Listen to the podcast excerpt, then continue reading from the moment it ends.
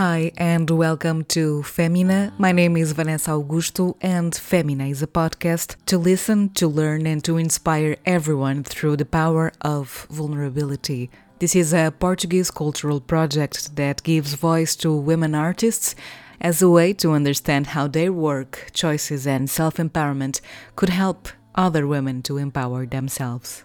All women are welcome, and all artistic work is important. Singers, writers, directors, actresses, dancers, producers, and all women in performative and creative arts have a voice here at Femina. We work together, never against each other. My next guest is Anna B. Savage. She will be performing in Portugal next Saturday, May 27th, to present her new album, Influx. Thank you and enjoy the ride.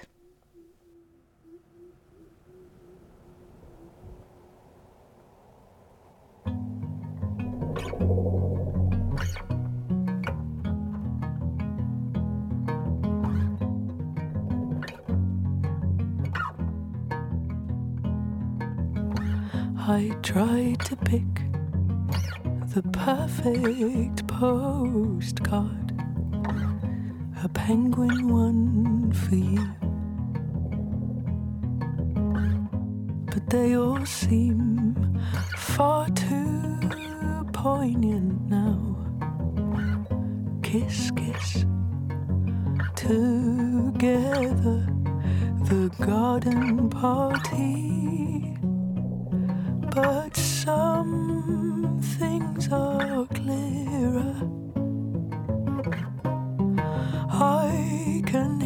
birds now. I can hear the birds now. I can hear the birds now.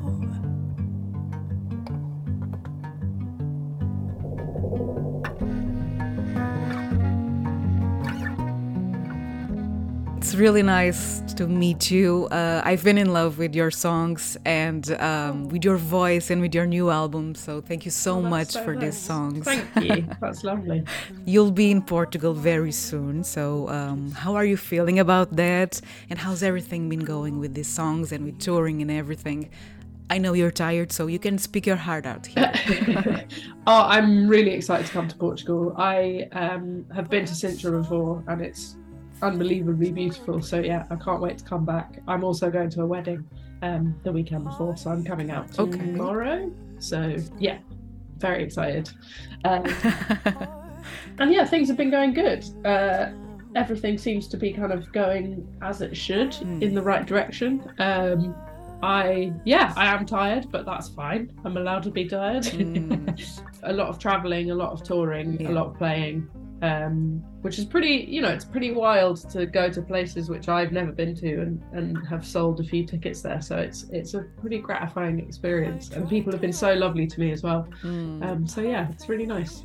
This is Femina. This podcast is for artists like you, um, artists who are discovering themselves uh, as women, as human beings, with all the energy, the intuition, and uh, self growth. So, listening to your songs, and of course, uh, all the lyrics and all the strong feelings that are behind it, I know and I feel that there's a lot of self love and acceptance and freedom also in these new songs.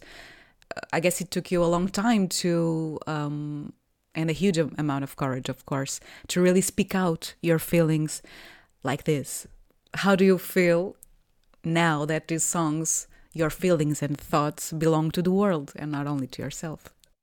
Um, yeah, it's interesting. It's it's it's quite hard to understand that to be honest. Like it's it's funny. I you know i for me i write songs for myself and then i kind of still don't really believe that other people have heard them which is interesting because i've you know met people who've heard them and people come to the shows and they know some of the lyrics and stuff. Um but i i i, I think maybe i don't feel precious about this because for me the like every song I write is a moment in time. It's a it's a well, it's I attempt for an emotional truth at a specific moment in time. um, and I'm allowed to change, and I'm allowed to adapt, and I'm allowed to move. And I think that you know maybe allowing myself that has given me the freedom to not feel too kind of you know too precious or too worried about the songs going out um because yeah i think well my my kind of life motto is i'm always entitled to change my mind Mm. uh, and that's been quite a freeing thing for me as well Yeah. because you know it's that um if i'm i'm suddenly like oh i don't i don't like eggs someone's like yeah but you liked eggs three weeks ago and i'm like yeah Mm, i'm yeah. you know i'm allowed to change my mind of course. um, and I feel I feel that quite strongly within my music as well. Like I'm allowed to express something and then basically be a hypocrite and express something completely different a moment later. It's just being a human, isn't it? Of course, yeah. And it's sometimes uh, difficult to accept that because as a woman and as an artist, you are, I'm sure, aware of the patriarchy and its ways to disempower women since ever. So Absolutely. that feeling, it's truly empowering, I guess. Yeah, hundred percent. Also, like you know, not being a neat woman. Like I'm, I'm allowed to change my mind, and that might be confusing for people, but that's fine because I'm a real human and I'm a woman at the same time. I'm scared I'll say your name when they're asleep with their back facing me. I see your frame. Thought you were gone, but five years on, you're back again.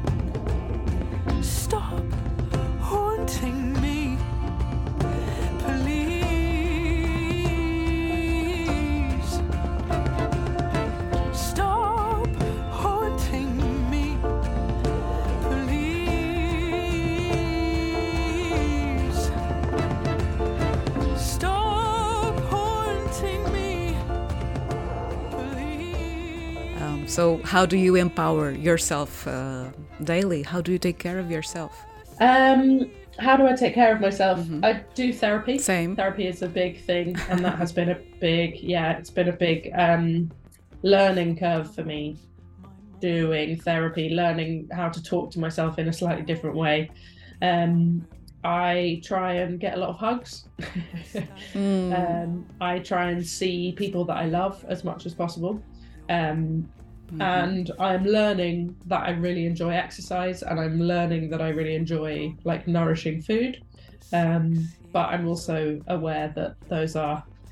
I, That's I'm, okay. I'm trying to be less all or nothing about it. So you know, if I said I was going to go for a run and then I don't go for a run, so what? Whereas in the past, I would have, yeah, I would have kind of um, been quite mean to myself about that. So, You've been uh, guilty about that? Oh yeah, For not being able to achieve something that you planned on? Yes, always. Yeah. But I'm Same. learning to let go of that, so that's nice. How was Anna growing up? Do you remember who you were uh, and who you wanted to be when you were growing up? I always wanted to be a singer, so that's good uh, that I've managed to sing, continue to sing. Um, it's interesting. I don't. I don't really know. I feel like I feel quite disconnected from Anna as a kid Mm, because I think I was quite. I didn't really know. I mean, obviously, I was a child, but I didn't feel very self assured. I didn't feel confident. I didn't really know what I liked. I didn't really have that many friends. Um, you have to discover yeah, so that it's kind of a as a woman. yeah, exactly. So it was all kind of a journey. There wasn't so much a kind of, you know, I wasn't going back to anything that I was when I was little. Um, it was more like, oh, I need to discover what it is that I am. Uh, the only thing actually that is was very present in my childhood and continues to be present now is just creativity. I always loved making shit and like drawing stuff, you know, building stuff, uh, acting, you know, ev- everything kind of creative. And I really try and do that in my personal life a lot, and not in not in ways that are uh, monetary.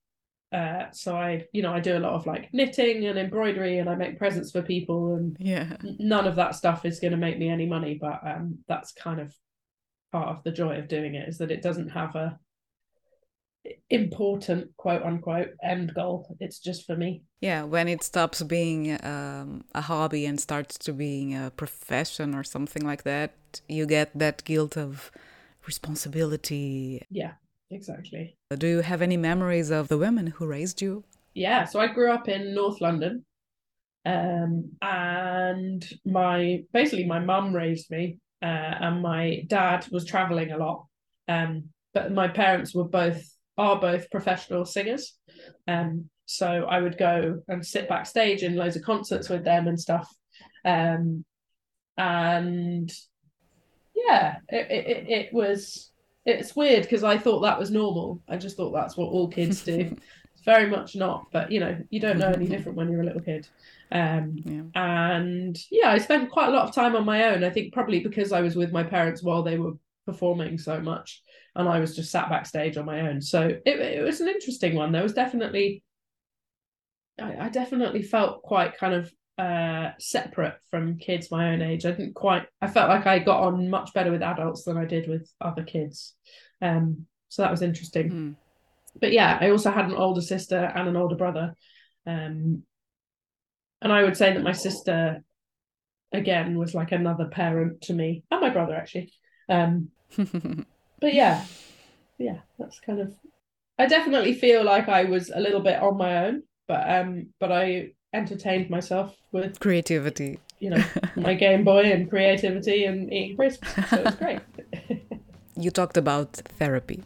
Therapy can also be a way to achieve self love and all these acceptance of our own uh, yeah. vulnerability yeah I, I think that i have been on a long i've been doing in therapy for about three and a half years now um, so quite a long time. And i also did like a different kind of therapy maybe probably about 10 years ago now. And i did that for maybe six months. Um, so it's been it's been really interesting. Even just in terms of the way that culturally therapy is seen i feel like in the last when i started therapy this bout of therapy like three years ago there was a slight it was slightly it still felt slightly taboo to say it. When i first did it it was weird. People were like oh you have a therapist like that. So it felt really um kind of it, it almost felt like yeah it felt like people were almost embarrassed that i said that because mm. it, it a lot of stigma. Mm-hmm.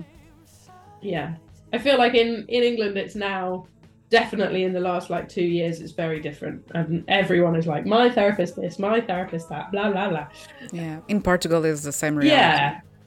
Or even worse i guess. I have chatted about it a lot. Like i don't really find it embarrassing that i talk to a therapist. So whenever i want to i'm like my therapist said this my therapist said that.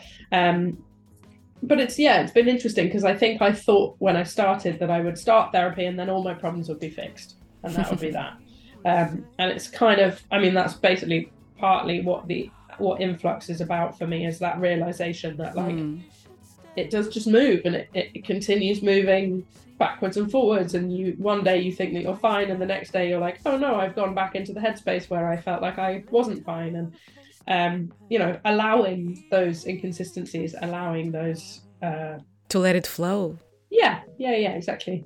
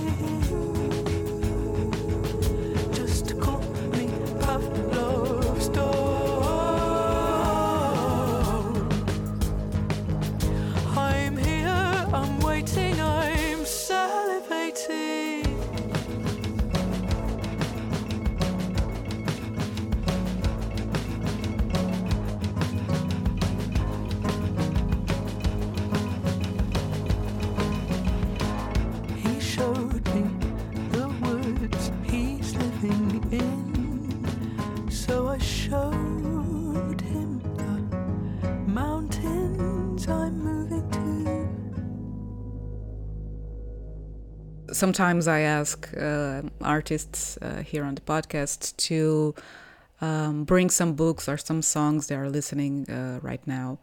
And I was wondering if you uh, choose carefully the music you listen, the books you read, social media accounts, friends you're with, because uh, all of this can also be very disempowering. So, is it also a choice to take care of ourselves through boundaries and selection? Mm. Yeah, I think that's definitely true. I think for for me with things actually, yeah, maybe so you know the the TV show Succession? Of course, yes. Um so I watched the first series and a bit of the second series and you know it is fantastically written. It is hilarious and it's also the most anxiety inducing yeah, program I've ever triggering. seen. Hmm. So I was like, I'm just not going to watch it anymore. And I haven't, and I I I feel absolutely no guilt about that whatsoever. Even though you know I don't I don't I can't necessarily keep up with people's conversations about it, but I feel like I've I've been quite good at doing that with kind of TV and with books. Um, if something doesn't make me feel good, I just won't watch it.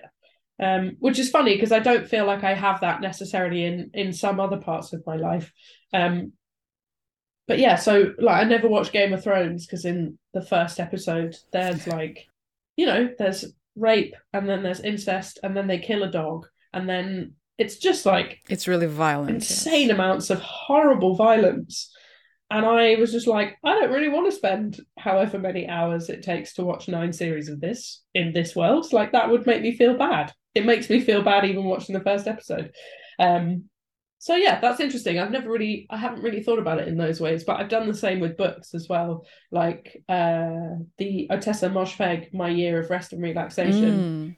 Couldn't get through it didn't like it. I was like, this makes me feel horrible. I'm not going to read it anymore. Oh my god, yes. I um, uh, I have the book here. I have to read it. I, I haven't finished yet, but yeah, now I'm scared. well, I just yeah, I just stopped halfway through because I was like, I I give I'm quite strict with books anyway. I'll I'll basically read maybe like 30%, 35%. And if I'm not really into it, I'll just stop reading it because ultimately I don't have time to read all the books in the world, but I love reading. I never thought I'd had book anxiety, but I but do. it's like I, I don't I guess I don't feel I don't feel bad just stopping a book halfway through because I'm like there's always something else I can read and I love the act of reading so much that I don't want to stop myself doing that just because I'm trying to get through this book that I find really hard. Yeah, yeah, yeah. Um so yeah, that's quite an interesting thing that I I think I've done that for about 5 or 6 years I saw one meme that just scared the shit out of me, and then I started doing that basically straight from that point. But yeah, I think social media accounts have definitely, it's taken me a bit longer to work that out and work out what's actually making me feel good or what's making me feel bad. And I still, you know, I find it a lot easier with books and TV. Uh, there's a book particularly important for you, The Artist's Way? Yeah, for this album, yeah. It's a good example of something that works. Um, well, it's a, for me, it's a very different thing. The Artist's Way is a kind of it's a workbook. Yeah. Um, so it's like the 12 week course, and I did it multiple times with different friends, and you know, I guess that's like a, it's that's a kind of way of encouraging your creativity. Um, so for me, I don't know if that even really counts as a book for me because I'm like that's a that's a process. That's a that's you know workbook. I mean? Okay, yeah, that's exactly. not a, a book to read on the yeah, beach. It's not like a yeah exactly. It's not like a fiction or a or a non-fiction book. Um, but yeah, social media wise, it's been very different, mm. um, and I'm still trying to work that out. And I have a real I was going to say love hate relationship with social media. I think currently I have a kind of hate hate social media relationship, but um, that's just because I'm so thoroughly addicted to it. But at the same time, it's important for your work, so there's that duality. Uh, yeah, it is in some ways important. I I wonder if it's a possibility. It's not necessarily yeah, a rule. Exactly, and I think and I think some people use it really well. I don't think I'm one of those people. I think I'm also just the way it makes me feel. It makes me feel rubbish. So uh, I'm trying to work out a way of not having to do that, basically. Um, but it's hard. It is hard, and also I think because everyone does think that it is so important. Um, and you see a lot of toxic content also, so that's not good. Yeah, and also just you know, it, it can even be something as benign as like in one post someone is uh, you know, talking about kind of the war in the Ukraine, and then in the next post, it's someone's cute cat. Even I think just that thing of like your brain switching from one mode to the other constantly, like that can't be good for us. um, so yeah, it's a it's an interesting one. How do you deal with imposter syndrome? And what advice can you give us to overcome it as artists, as women? I don't know that I really deal with it. I think it just, I guess I'm becoming more aware that it's there for everyone. Like, I remember Michelle Obama's book. In, in Michelle Obama's book, she talks about having imposter syndrome. And I was like, well, if Michelle Obama has imposter syndrome, Yeah, what hope is there for anyone else? But also, like, it's just obviously a very natural thing. Um, and I think therapy helps a lot. I, th- I feel like therapy might be my answer for everything, but um, it really does That's good. allow you to, you know, f- just because I think something doesn't mean it's true. And it's like a, it's just one example of that. You know, just because I feel out of place doesn't mean I am. Just because I think I'm not good enough doesn't mean I am. Uh, course. that kind of having it's just perspective. Mhm. exactly and just having that ability to kind of turn around to yourself and be like "Eh, i think you're fine actually just keep going Yeah, you are amazing and you have an amazing voice. So please don't deal with this uh, in a in a toxic way. thank you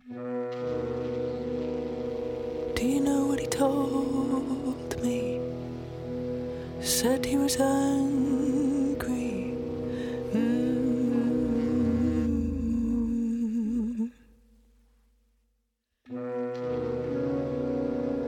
Said he would find someone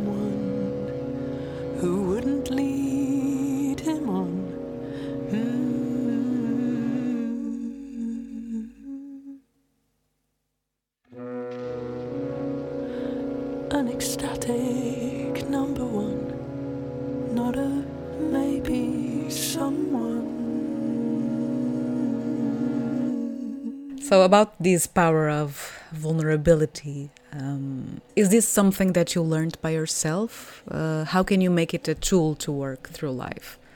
All this process of accepting ourselves and being vulnerable. How do you do it? i don't know i think it just comes quite naturally to me to to express myself in this way it's i, I do find it a bit confusing sometimes because people will say like oh you're so you're being so vulnerable or you're being so open or you're being like too vulnerable or too open Like it was a bad thing. Yeah, or like, you know, or they're worried for me in some way. And maybe, you know, maybe that's just because I'm I haven't really maybe it's that disbelief thing of not really uh, appreciating that people are listening and hearing my music uh, because I still exist in my weird brain vacuum where I'm like, oh, none of this is properly real, and I just write these songs for myself. Um, but I think also, you know, it's a I think vulnerability and and quote unquote weakness. I think it's a muscle. I think you, you just practice, and it feels really good to express something that maybe felt a bit scary to express. And the more you do it, the easier it becomes. Um, and you know, there are other things that I'm very bad at, but I would say that vulnerability is something that I'm probably quite good at to a point.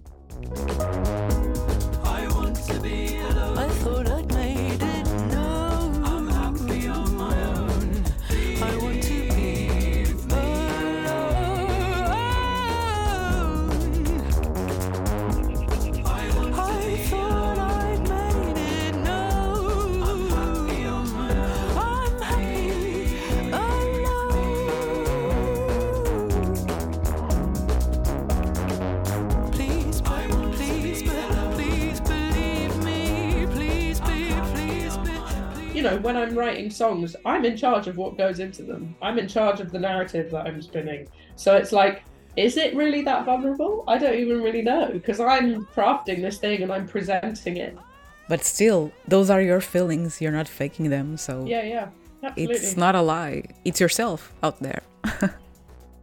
Yeah, no, it's definitely not a lie, but it is, it, you know, it's only my way of expressing it. Do you know what I mean? Like it's, it's my particular I know. Yeah. very specific words in a specific order that I've chosen to express this thing to try and be honest to myself, but also, you know, I don't know, yeah, it's hard to explain. People have to listen to songs to to truly understand this experience and what we're talking about. Sure. What about your relationship with fear and anxiety? Do you get scared often? Oh, I'm afraid of everything. I'm quite good at trying to work through my fear.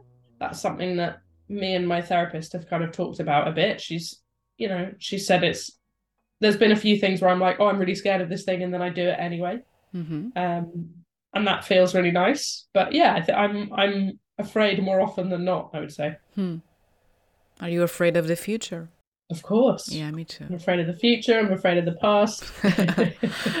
What's that? Afraid of the past? Are you afraid of the consequences of your own past experiences? yeah, I'm afraid of the way that you know things could affect me. I'm afraid of things that I've said that might have come out wrong. I'm afraid of like Mm. you know maybe if someone saw me and I wasn't in a good mood. I'm afraid of uh, you know some terrible hurt that I must have done to someone without realizing that will suddenly appear and I'll suddenly be like, oh shit, I thought I was fine and now I'm this terrible person.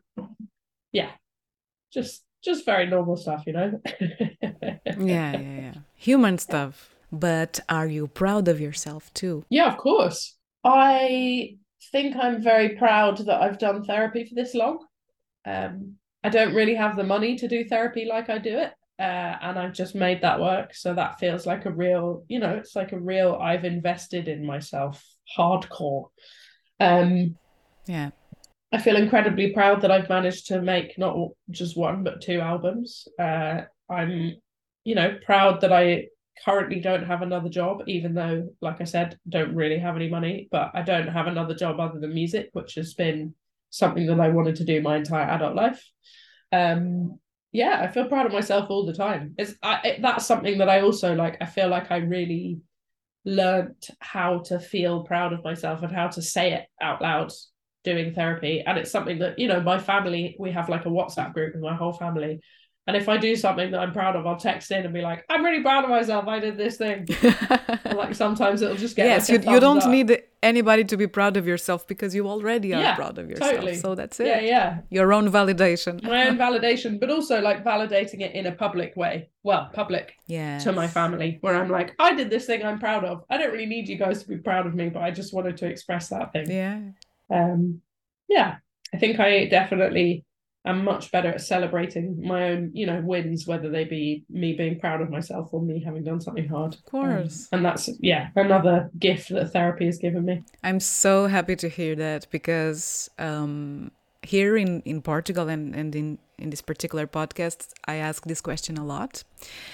And Mm. that's a really confusing thing for women around here Yeah. to be proud of ourselves because that means that we are totally arrogant. Well, it's like yeah, arrogance isn't it yeah And you're better, Yeah. I'm better than everyone. You know, that's not that. yeah totally and like i think you know i i guess i again try and exercise that pride you know i'm proud of myself this morning when i woke up i made myself a cup of tea and i sat on my balcony and i read my book i didn't just sit in my bed and read my phone for an hour like I, Mm. Genuinely i feel quite proud of that I'm like Yes. like I've tried to do that You a lot, should be. it's not always possible. you should and I be. feel like you know, uh, maybe recognizing those little things then makes it easier to recognize the bigger things as well. Of course.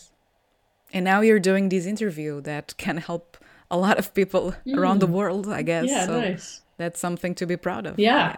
I'm I'm proud too of you and of us. Oh, you should doing be this. proud. You, I mean, you've got a whole podcast. That is a giant thing, and yeah.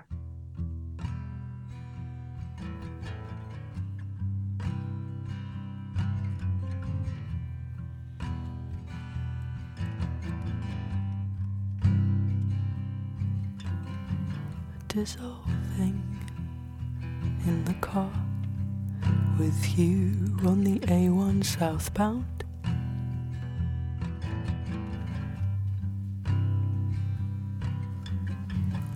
Can you hear my sadness? Can I even make a sound? we started this this episode Anna with um, with you talking about you know uh, being tired and all the stress of being an artist because there is a lot of stress in being an artist. I mean, touring, uh, all the pressure to make things work, traveling, interviews, sound checks, concerts, being away from home. How do you do this? How do you can be at peace and enjoying your work, being strong and vulnerable with all this background noise, let's say? Um, all this stress. Well, I don't I don't nail it always. Like a lot of the time I'm you know, sometimes I'm like, oh, that was the best gig ever. I had so much fun, or like, oh, I had a really fun interview. And then sometimes I'm like, I'm so stressed about money or about time or about wanting to see my family or my friends or like wanting to be able to afford to rent a nice house or buy a house or have a garden or have a dog. Um, so yeah, I, I don't really know how to answer that other than to say like I don't know, and it's completely inconsistent. That's a perfect answer. It's it's an honest yeah. one. Yes, and it's difficult. It's good to say things totally. as they are. That's the reality for a lot of artists. I mean, almost everyone, I guess, except maybe Beyonce and and some exceptions, but. Uh, oh, I think it would be so hard for Beyonce. I would hate being that visible and that known. Like I, yeah, I don't know. I have. Uh, I think when I was younger, I was like, "Oh yeah, being famous would be so cool. You get so much money and people love you." It'd be horrible. Like people staring at you all the time, people not being themselves. Yes. Yeah. Yes. You can't be free at some point. Yeah, I just watched the Lewis Capaldi documentary, and he said something really personal. He was like, I, I think it was a quote from someone else, but he said, "You don't change when you're famous. Everyone around you changes." Mm. And I was like, "Oh, that's so horrible." yeah. Um. Yeah. Considering your experience, considering all the process um, making this album, because I guess Influx it's a beautiful consequence um, of a bad time for you. But um, how did you how did you know that it was time to let go of those feelings and those experiences? And and also what kind of advice can you give to other artists going through the same pain right now? Yeah it's funny. I don't see it as like i don't see it in that way.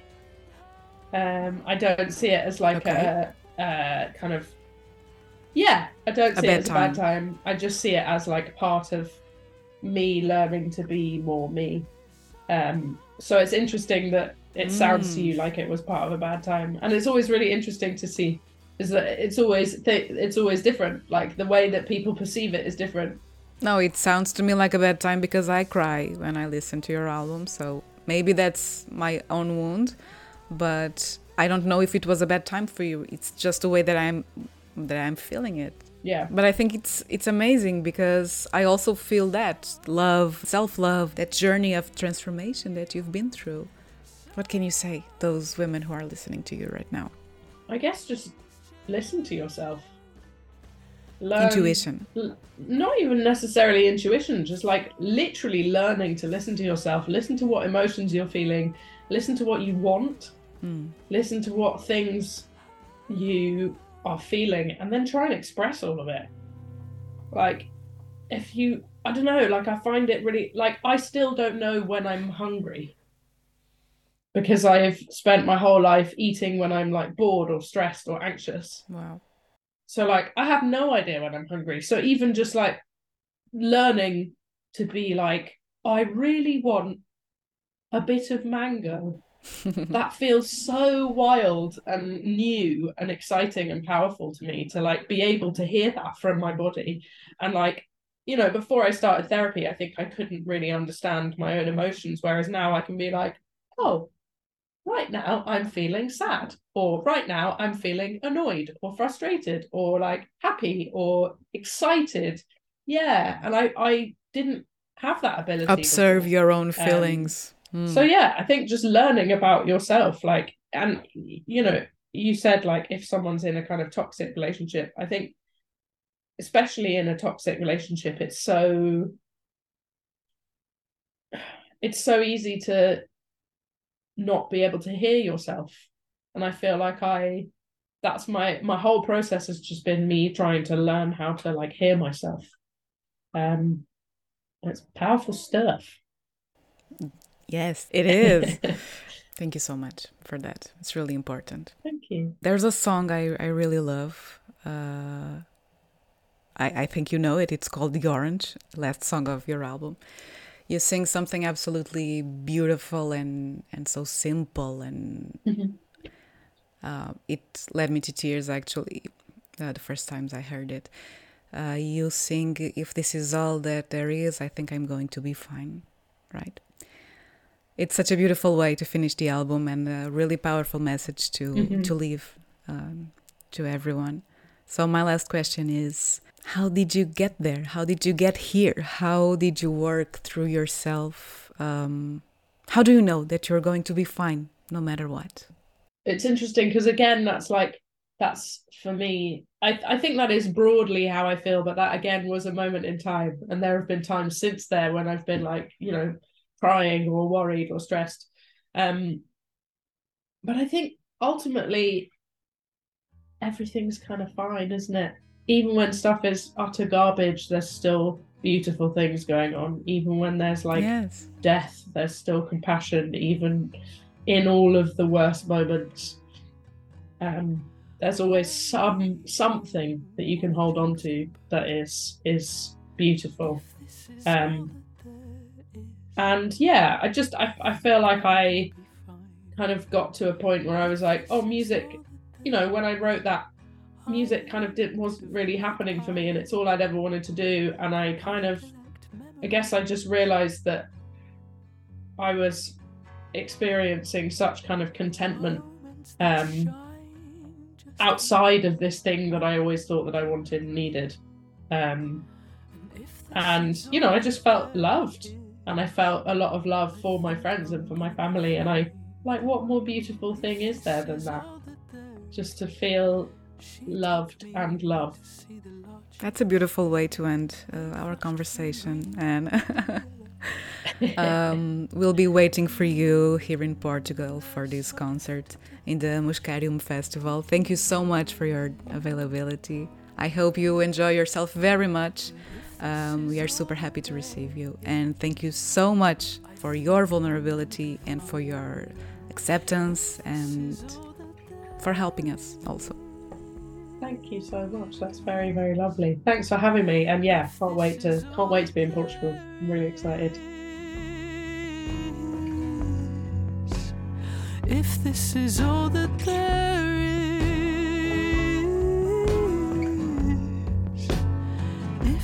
if this